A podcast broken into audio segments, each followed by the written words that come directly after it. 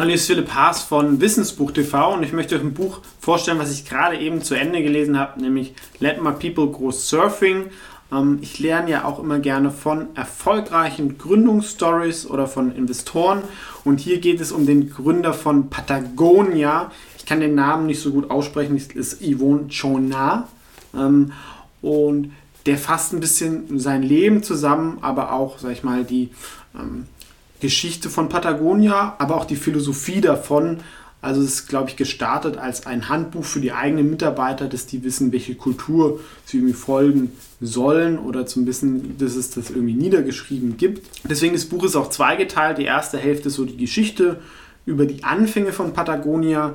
Da fände ich es noch ein bisschen spannend, wenn es noch ein bisschen weitergegangen wäre, weil ähm, es war, sag ich mal, vor allem die Anfangsjahre und auch die Jahre vor der Gründung von Patagonia. Das waren dann eben Ausrüstung zum Klettern. Und die zweite Hälfte ist eher, wo es auch in Umweltsachen geht, in Soziales und was ähm, Patagonia da irgendwie hm, hilft oder ähm, ändern möchte. Aber jetzt möchte ich die drei Dinge kurz vorstellen, die ich aus diesem Buch Let My People Go Surfing gelernt habe. Und das erste ist halt, ähm, was wir auch schon oft gesehen haben, viele Firmen sind eigentlich ungeplant entstanden. Ja? Und die sind dann auch sehr, sehr erfolgreich, weil es war dann nicht irgendwie ein Businessplan, wo es darum ging, möglichst viel Geld zu verdienen oder was macht denn auf dem Papier Sinn, sondern wie in dem Fall, er hat irgendwie einfach angefangen, er war Kletterer, hat viel Sport gemacht und hat irgendwie gemerkt, es gibt in der USA nicht das entsprechende Equipment und dann haben sie halt angefangen, das für sich selber zu bauen. Nach ihren Bedürfnissen haben sie dann so Haken etc. Also ging mit relativ leichten äh, Produkten zum Klettern los haben sie es selber entwickelt, selber gebaut und dann waren sie natürlich in der Szene vernetzt, haben diese Produkte dann auch andere verkauft und kamen damit so ein bisschen über die Runden und waren natürlich ein sehr, sehr kleiner Markt, aber sind dann über mehrere Jahre dazu Marktführer geworden in den USA mit Journal Equipment. Vor allem sind sie auch sehr, sehr bekannt geworden durch die sehr, sehr hohe Qualität ihrer Produkte. Und aus dieser Kernprodukt haben sie dann irgendwann eine zweite Firma gegründet. Ich glaube, die erste ging sogar pleite, weil in den USA gibt es ja ganz schwierig so Haftungssachen und dann haben manche Leute ihr Equipment falsch verwendet und ähm, sich verletzt oder sowas und kamen sie irgendwie in Haftungsprobleme.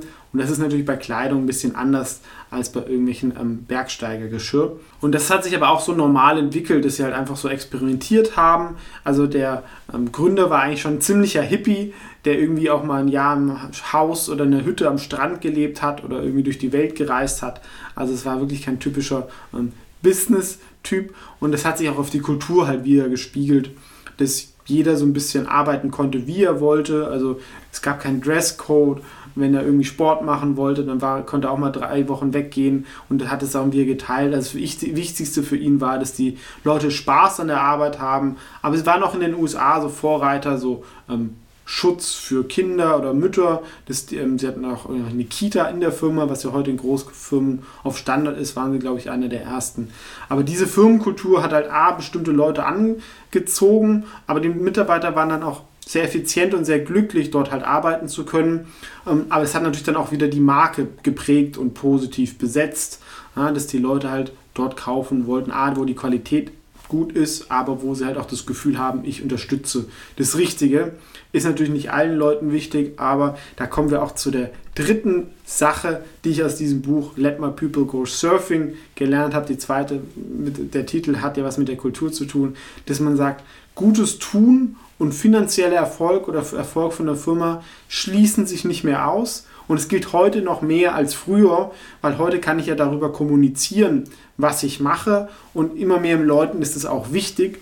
Und ähm, gerade wenn ich dann sage ich, die Produkte auch nicht so günstig verkaufe, sondern halt auch sage, hey, das, das ist die Qualität, wir machen das, sind viele Leute auch bereit, dafür Geld auszugeben.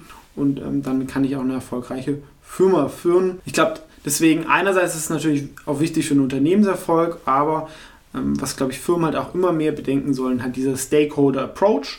Ja, aus den USA gibt es ja das Shareholder, das alles nur immer für die Aktionäre wichtig ist, aber ähm, das ist auch was bei meiner Uni mit dem St. Gala Management Modell geprägt hat. Ja. Shareholder sind eine Anspruchsgruppe, die sicherlich auch, ähm, sag ich mal, berücksichtigt werden müssen. Manchmal werden sie auch gar nicht berücksichtigt, das ist dann auch schlecht.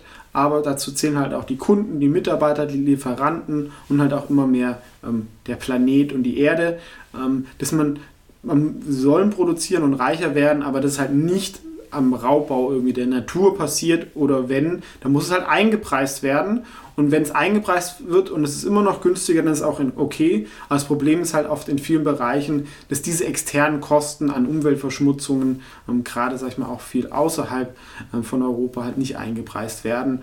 Ähm, aber das führt jetzt zu weit. Aber es waren so die drei Sachen, glaube ich, die ich mitgenommen habe. Ansonsten, wer sich ein bisschen auch für nachhaltiges Unternehmertum interessiert, für den ist es auf jeden Fall ein Must-Read, das Buch. Ähm, ansonsten, die Firma ist jetzt nicht börsengelistet, ähm, aber ähm, wer, sag ich mal, auch in solche Firmen ganz gerne investiert, ist es immer ein ganz guter Cross-Read und halt auch, ja, man muss jetzt nicht der typische Unternehmer sein, sondern mit dem Fokus auf Produktqualität, aber auch einfach mit einer Leidenschaft kann man auch ein sehr erfolgreiches Unternehmen aufbauen. Und vielleicht noch das äh, Bonus-Add-on was in dem Buch gar nicht, glaube ich, so groß vorkam, aber in einem Podcast, was ich über ihn gehört habe, dass er halt 100% der Anteile hat und dadurch halt auch nie so viel Probleme hatte mit Investoren etc. oder Mitarbeiter ähm, oder, oder Streitigkeiten mit den Gründern. Ähm, er hat einfach gesagt, ein sehr, sehr gutes Leben auch deswegen gehabt und ihm war sicherlich jetzt nicht der finanzielle Erfolg so wichtig, sondern hat halt einfach immer weitergemacht und wollte es halt irgendwie nachhaltig umsetzen. Ja?